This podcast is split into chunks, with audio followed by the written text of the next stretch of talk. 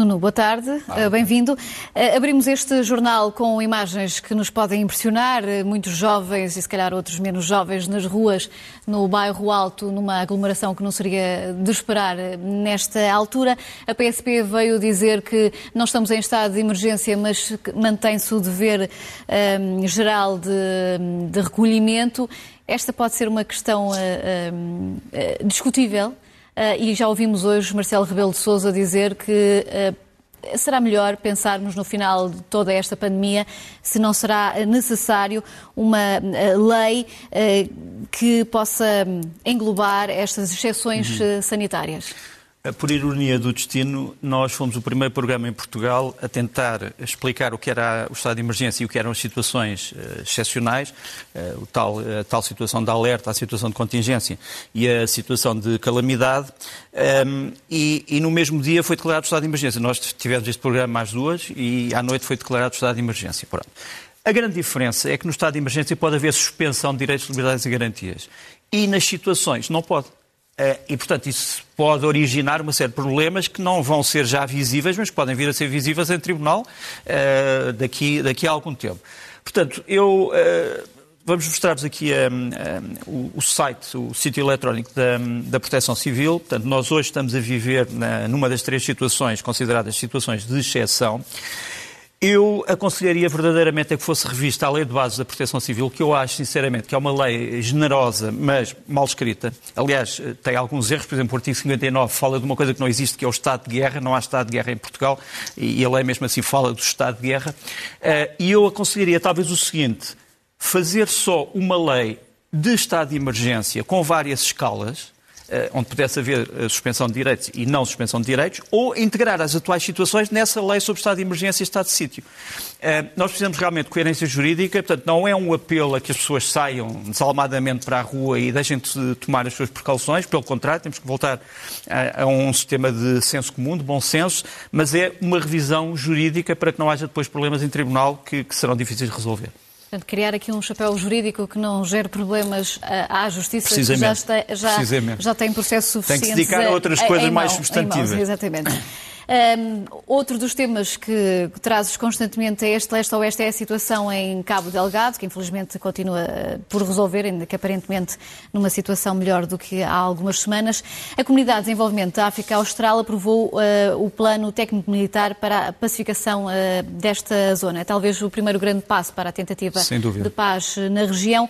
Uh, que detalhes nos podes trazer relativamente a este plano? Olha, os detalhes que nós vamos trazer são baseados não só no texto do documento, que é ainda classificado, mas também nos os memorandos, que esses são secretos, eh, mas vamos tentar aqui falar daquilo que pode, sobre o qual se pode ser falado publicamente. Portanto, como tu disseste, isto é um caso em que a, a, a SADEC, eh, pela primeira vez, decide uma intervenção militar contra terrorista e com, e com elementos de combate num país da SADEC, eh, talvez a exceção mais próxima tenha sido a do Congo.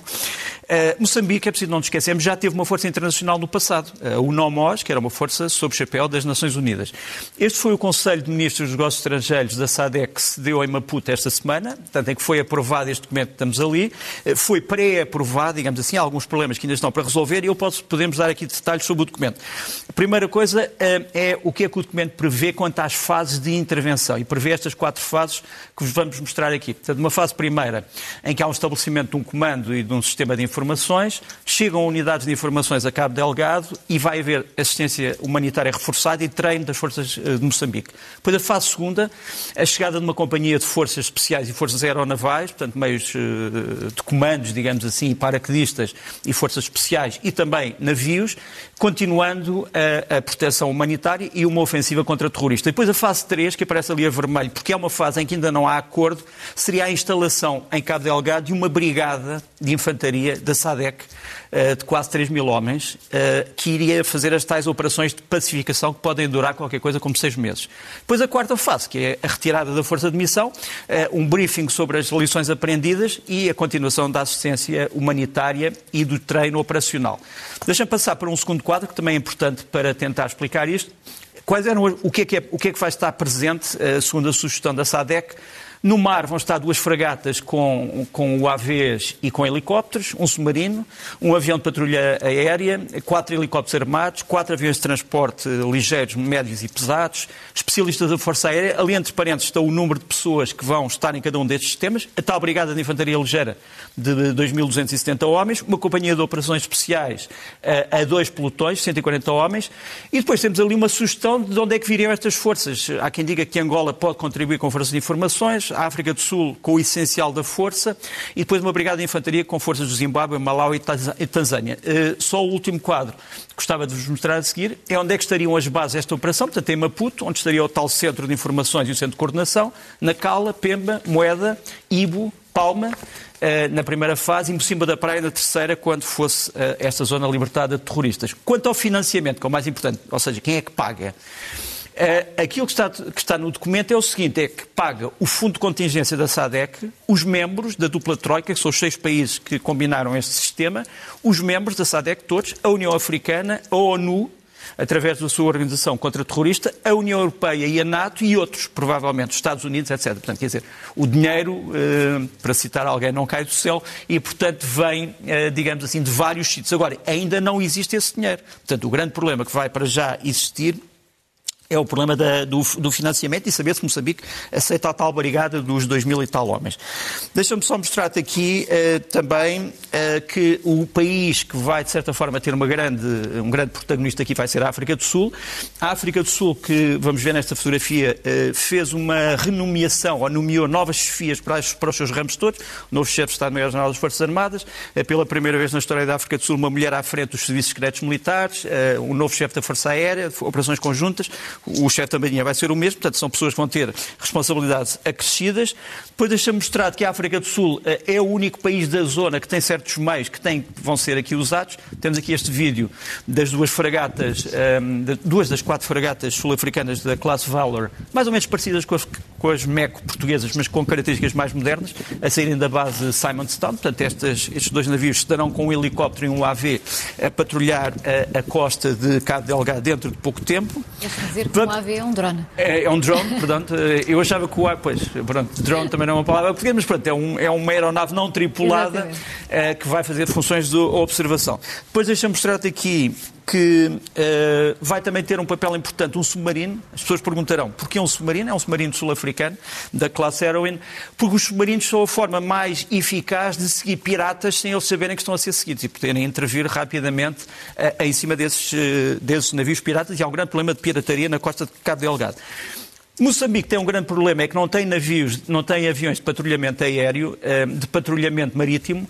Eh, os que tem são estes que vamos mostrar-vos aqui, são pequenos navios, são pequenos aviões, os remos GX, que não servem muito para esta tarefa, estão ali, e, portanto, a África do Sul vai fornecer essencialmente os aviões de patrulha eh, marítima, que são estes. Podem parecer muito velhos, porque são aviões realmente que têm muitos anos, são os Dakota, eh, mas que foram transformados na África do Sul para Turbo, são os Turbo Dakota, os C-47, e que vão, em princípio, intervir nesta área. Por fim, Angola pode também ter um papel importante, pode fornecer este, navio, este avião de patrulha, de patrulha, marítima, é um sucesso da 501. Porquê é que Angola está neste, está neste, neste grupo? Porque Angola, neste momento, é presidente do chamado DISC, que é o Comitê de Informações ou dos Serviços Secretos da SADEC. E, portanto, é por isso que Angola também está, neste momento, numa situação de mais intervenção. Uhum. E assim ficamos aqui com Foi o mais vários, rápido que eu consegui dizer. vários pormenores deste plano técnico-militar para Cabo Delgado. Passamos agora para um outro tema. Numa operação conjunta, Itália e França, sete antigos membros das chamadas Brigadas Vermelhas foram uh, detidos, uh, também de outros grupos de extrema-esquerda italianos. Eles tinham sido uh, julgados já há algumas décadas em uh, Itália, mas uh, estavam sob proteção uh, em França e agora foram detidos e aguardam extradição. É um caso que está a causar alguma polémica em Itália. Vou-te mostrar aqui os dois ministros responsáveis por este acordo. São os ministros da Justiça de Itália à esquerda e da França à, à direita. Os dois se declararam orgulhosos por este pacto. No fundo, este pacto é um pacto vai abranger uh, cerca de 10 pessoas, 7 foram já detidas, uh, vou, vamos, aparecer, vamos aparecer aqui as fotografias, são pessoas que cometeram atos uh, de terrorismo nos anos 80, nos anos 70, até mais tarde. A grande questão é que a França achava que algumas destas pessoas não tinham cometido crimes de sangue Quer dizer, tinham aderido, digamos, à ideia de uma transição violenta, mas não tinham, não tinham morto ninguém, uhum. ou não tinham raptado ninguém, ou não tinham ferido ninguém. Mas estas aqui, aparentemente, são pessoas que estão envolvidas em crimes de sangue e são estes que a Itália quer que sejam extraditados. E pela primeira vez a França declara que considera também que para fazer justiça às vítimas e às pessoas e às famílias das vítimas que isto deve ser feito. Eu devo dizer que a Itália tinha pedido a extradição de cerca de 200 pessoas. Estamos aqui a falar apenas de sete. Uh, mas é um caso que ainda vai estar, obviamente, muito que falar.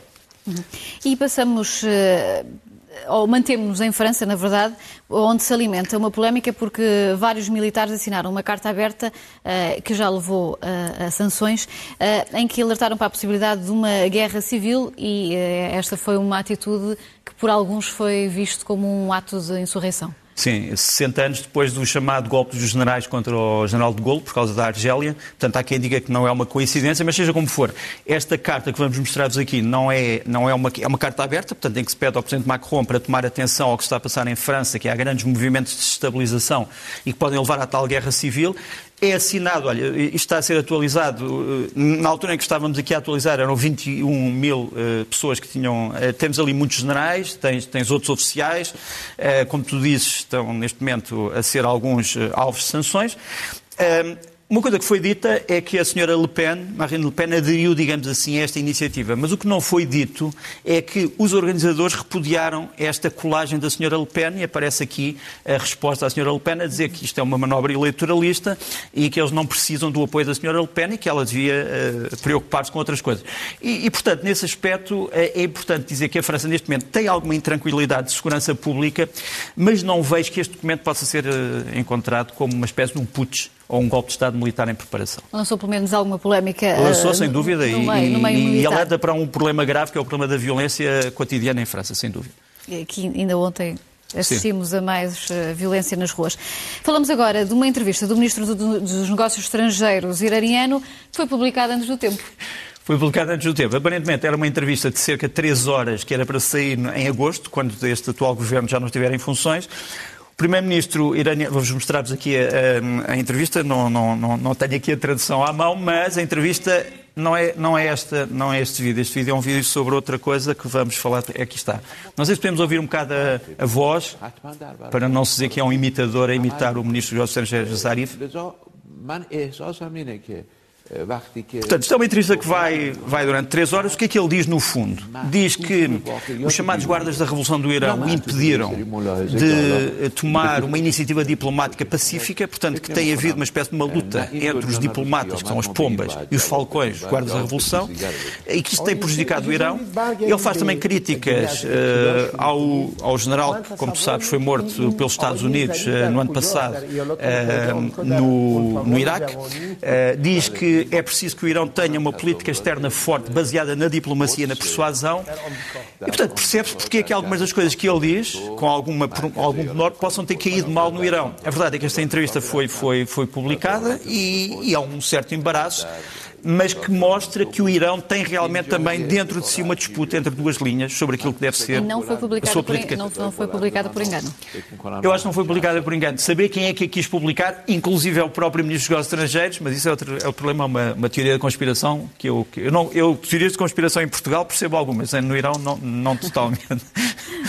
Muito bem. Uh, outro dos temas que queres trazer aqui esta semana um, está relacionado com algumas mortes uh, que ganham aqui uh, um caráter muito simbólico, começando por falar dos dois repórteres espanhóis que perderam a vida, que foram assassinados no Burkina Faso. Vamos começar, aliás, em termos fotográficos, pela situação catastrófica na Índia, infelizmente, onde temos uma porcentagem de mortes pela Covid que é impressionante. Nós temos a fotografia que se tornou mais conhecida, é das piras a arder com os mortos. Agora, eu trago-te aqui uma comparação entre os dois países que têm mais ou menos a mesma população, são os países mais populosos do mundo, a China e a Índia. E a verdade é que os números da Índia são abismais comparados com a China, quer dizer, são muito mais graves, quer em números de casos por um milhão de habitantes, quer em números de mortes por um milhão de habitantes, quer em número de testes. Curiosamente, mortos e casos muito mais na Índia do que na China, mas testes muito mais na Índia do que na China. Portanto, nós poderíamos talvez dizer que se calhar na China não sabemos exatamente quantas pessoas é que verdadeiramente estão infectadas. Há um outro caso, é que na Índia é mais difícil restringir os direitos, liberdades e garantias que na China. Quer dizer, na China eu posso dizer, a um, se calhar, a uma cidade de 3 milhões de habitantes, não saiam de casa. Na Índia pode ser a mesma coisa e as pessoas saem de casa. E, portanto, uh, talvez haja também aqui um problema que tem a ver com os sistemas políticos de cada um dos regimes um, para explicar o, o, que se está a passar. A segunda fotografia tem a ver com o caso trágico que tu aqui trouxeste. Uh, o David Berry Ain, que é um, era um grande documentarista, e o Roberto Freil, que era um, um grande repórter de imagem, aqui aparece no Iraque, morreram, foram emboscados no Burkina Faso, andavam atrás de um grupo de caçadores furtivos que andam a pôr eh, várias espécies em extinção e eles próprios foram vítimas, digamos assim, desse seu trabalho. Depois, trazia-te aqui um terceiro elemento de mortos, infelizmente. Isto é um festival que era suposto celebrar a vida, era suposto celebrar a sobrevivência a uma epidemia, imagina, do século II. Isto passa-se no Monte Meron, em Israel. Uh, havia demasiadas pessoas, eh, foram para um túnel que era escorregadio e ficaram esmagadas é, e, e, foi, uma, foi um, caso, um caso perfeitamente trágico na história de Israel. E depois este era o vídeo que estávamos há bocado a mostrar, que é um vídeo também trágico. Estes homens morreram uh, um dia a seguir, estavam dentro de um submarino, portanto são submarinistas indonésios, estavam a cantar uma canção de despedida ao seu comandante e acabaram por ficar mortos. Um, uh, eh, e, e este enfim, vídeo ganha também esse símbolo. É o símbolo, símbolo, por isso é que eu dizia Os Mortos Falam. Exatamente, o título que deste é esta temática. Vamos agora passar para uh, o vídeo da semana. Uh, a Marinha Chinesa uh, que decidiu lançar uh, uma, imagens sobre os 100 anos. anos do partido. Uh, não sobre os 100 anos da Marinha, mas sobre os 100 anos do partido. Mas mostram aqui, vou-vos mostrar o vídeo, é uma espécie de um vídeo de ação que mostram as coisas mais gloriosas da Marinha da República Popular da China. Uh, não sei se podemos ouvir um bocado, do, não sei se tem som, acho que tem som, mas se pudermos ouvir só um bocadinho. Espécie de um filme de ação, quase Hollywood. Uh, o que é curioso é que no fim do vídeo a frase que fica é a Marinha responde perante a bandeira do partido. Quer dizer, não é perante o Estado, não é perante o povo, não é perante a sociedade, não é perante a história, é perante a bandeira, a bandeira do, do partido. partido. Isto é muito esclarecedor em relação a onde estão as prioridades das Forças Armadas da China. Uhum. E do vídeo da semana passamos para a foto da semana com Joe Biden numa comparação com outro presidente dos Estados Unidos, com Roosevelt. Porquê? Porque faz esta ah, comparação? É, realmente é uma, é uma espécie de uma fotomontagem, se calhar não está assim muito bem feita. Uh, Joe Biden e o Franklin Delano Roosevelt. Um, Franklin Delano Roosevelt. agora? Perdão? Foi feita por ti? Uh, foi feita por alguém próximo de mim, digamos assim. Uh, mas não é um artista extraordinário. Uh, mas estava-te a dizer, o Franklin Roosevelt, que nos aparece ali à esquerda, é um presidente que teve de tomar conta dos Estados Unidos depois de grandes controvérsias e grandes, digamos assim, abalos, sobretudo presentes na Grande Depressão. Construiu aquilo que podemos chamar o modelo social-democrata americano, com uma grande intervenção do Estado. E o Joe Biden, por causa da, da, da Covid, por causa da pandemia, que é também uma catástrofe, talvez a, maior desde, desde 1945, está a construir um modelo social-democrata nos Estados Unidos que não agrada a muitas pessoas, mas que se compreende pela necessidade de intervenção do Estado numa sociedade que está basicamente destruída, quer a nível federal, quer a nível estatal. E, portanto, achei que, que era uma comparação que fazia sentido. Muito bem. Passamos agora para o livro da semana uh, em que falamos de Dante. São quatro livros. Uh, são quatro livros. Vou-te começar por um, já vamos ao Dante. Vou-te começar por um que chama-se uh, The Back Channel. O homem que escreveu isto, William Burns, é um livro que eu gostava de ver traduzido rapidamente em Portugal. Ele já foi um dos grandes diplomatas americanos e agora é o diretor da CIA. Eh, ele mostra como entre os serviços secretos e a diplomacia há, de certa forma, uma cumplicidade e um conúbio, embora tenham funções diferentes. E é um livro que saiu há alguns meses e que me parece muito importante para explicar a atual política externa americana e, e aquilo que ela teve de transformações, embora isto ainda tenha sido escrito durante o mandato Trump. E agora o, sim, a Divina Comédia. A, Divina Comédia. uh, o Dante faz 700 anos já tínhamos aqui trazido um livro do professor Martim de Albuquerque sobre o Dante. Hoje é um grande livro do John Tuck, A Importância de Dante.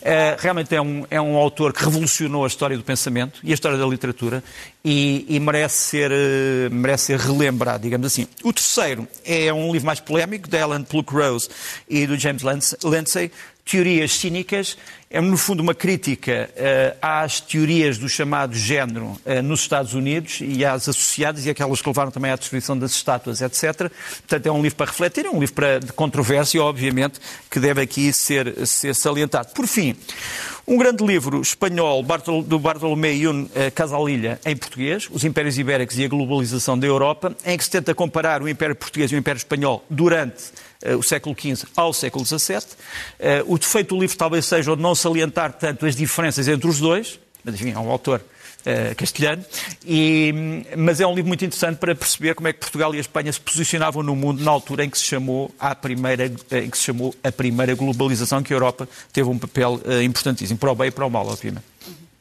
A semana passada fica marcada pela cerimónia dos Oscars, muito uh, particular, Exatamente. tendo em conta o momento que vivemos, mas ainda assim com red carpet, uh, da, da, forma que foi, foi possível fazê-lo. Um, como é hábito, uh, gostas sempre também de realçar aqui os os filmes que foram premiados e que também foram falados aqui no Leste Oeste. É verdade, olha, nós, não é, não é por uma questão de queremos acertar, até porque eu acho que este foi um ano um bocadinho pobre em filmes, até por causa da pandemia também, há filmes bons que ainda não foram estreados. Estes foram aqueles, uh, está aqui a nossa lista de Oscars, portanto, estes foram os filmes que nós salientámos e que receberam Oscars, Nomadland, Another Round, Promising Young Woman, Tenet e You Have If Anything Happens, I Love You. Uh, são cinco filmes em várias categorias, desde melhor filme até melhor curta-metragem. Uh, e, portanto, estes eram os nossos Oscars. E tenho dois filmes para te aconselhar esta semana para o regresso aos cinemas. Uh, o primeiro é um grande filme. Enfim, levou o Anthony Hopkins ao título de melhor ator. É o pai da Florian Zeller. Infelizmente é sobre, sobre um pai que tem Alzheimer, mas que não quer reconhecer que tem Alzheimer. É uma, uma situação muito comum. Uh, e ele tem um papel perfeitamente soberbo. Não sei se podemos ver um bocadinho. They don't even speak English there. É uma história triste, mas interpretada de uma forma assombrosa por parte deste homem que só pela sua presença, mesmo sem dizer nada, consegue transformar o ecrã. O segundo filme é também... Apesar de triste, infelizmente muito real. É muito real e por isso é que talvez ainda seja mais triste, quer dizer, não, porque toca-nos no fundo a todos. Uh, o segundo é um grande filme também, chama-se Caros Camaradas. Eh, foi uh, filmado no ano passado a preto e branco pelo, por um grande realizador russo, o Andrei Kolchakovsky. É uma história verdadeira que se passou em 1962 na então União Soviética, em que o partido, que era suposto estar a favor dos trabalhadores, reprimiu os trabalhadores e matou muitos uh, numa pequena cidade esquecida da União Soviética. É um grande filme, grandes interpretações e que merece ser visto esta semana. В Советском Союзе голод.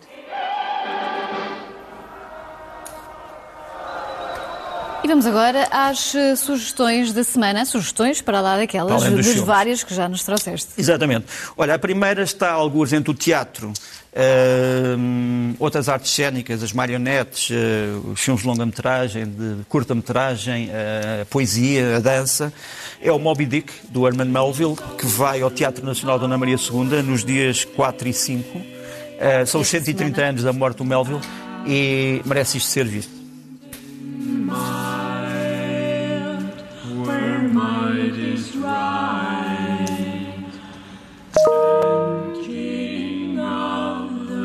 E trago-te duas sugestões musicais. Sim, é preciso dizer que eh, dia 4 e 5 de maio, é? no, no, Teatro Nacional Dona Maria, uh, já, que já é possível uh, assistir já podemos ir ao teatro a, a este também. teatro, portanto é também uma boa notícia. E agora, Lucky Duckies também, um novo single.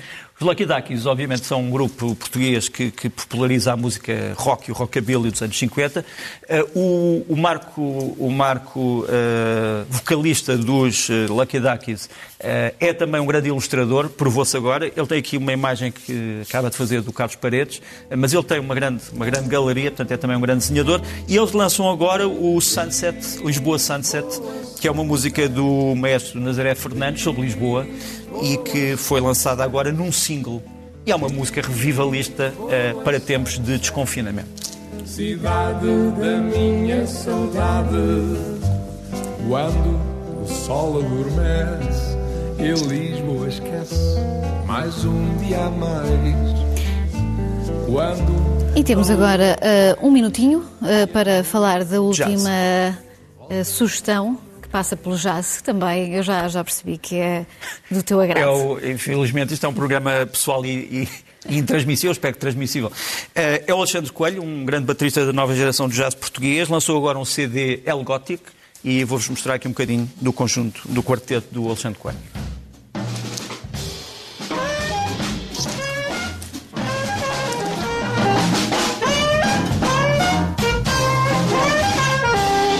Nosso grande amigo Mortágua no saxofone. Grande quarteto. E assim terminamos este leste-oeste. Nuno Rogério, como sempre, foi um prazer. Queria só, queria só desejar um bom dia da mãe a todas as mães, uh, sobretudo às mães que perderam filhos este, nesta pandemia, aos filhos que perderam mães, e àqueles como eu que já não têm mãe, mas que a têm ainda no coração e que, que se continuam a inspirar nela. A todas as mães, uh, um, grande, um grande abraço do leste-oeste. Eu creio que a mãe nunca se perde, ainda que não, não se veja, não é? Nuno, uma vez mais, um ótimo domingo.